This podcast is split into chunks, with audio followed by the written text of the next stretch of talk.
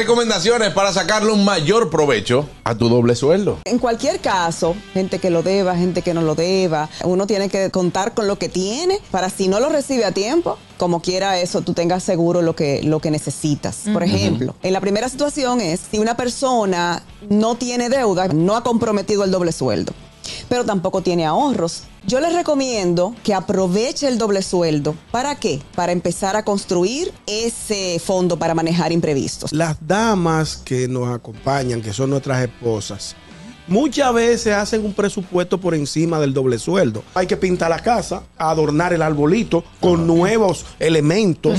Hay que comprar juguetes. Intencionalmente yo digo, yo quiero todo eso. Ahora, los recursos son limitados. Correcto. Ok, ¿cuáles son mis prioridades? Del doble sueldo, ¿verdad? Completo. Un 65% para empezar a construir ese fondo de contingencia.